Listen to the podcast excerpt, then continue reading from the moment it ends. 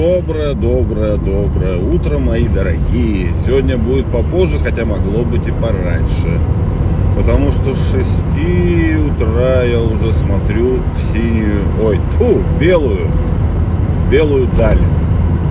Ну, даль уже почти закончилась.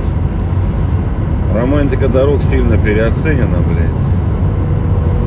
Летом может быть и да, но никак не тогда, когда тебе приходится останавливаться, то, что из-за метели дороги не видишь.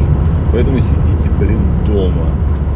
Радуйтесь жизни, наслаждайтесь, пейте кофе.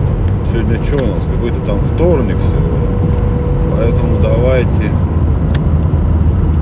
выходите на работу и не высовывайтесь из города никуда. Хотя днем уже может быть и попроще, но говорят, там уже какие-то дороги, так сказать, в южную сторону закрыли.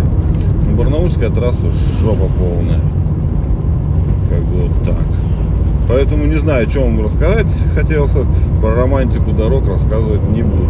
Можно было записать очень длинный подкаст, трех такой часовой, бодренький, с приглашенными даже гостями. Но так сказать, половина гостей спит, приглашенных, половина смеются надо мной прямо в данный момент.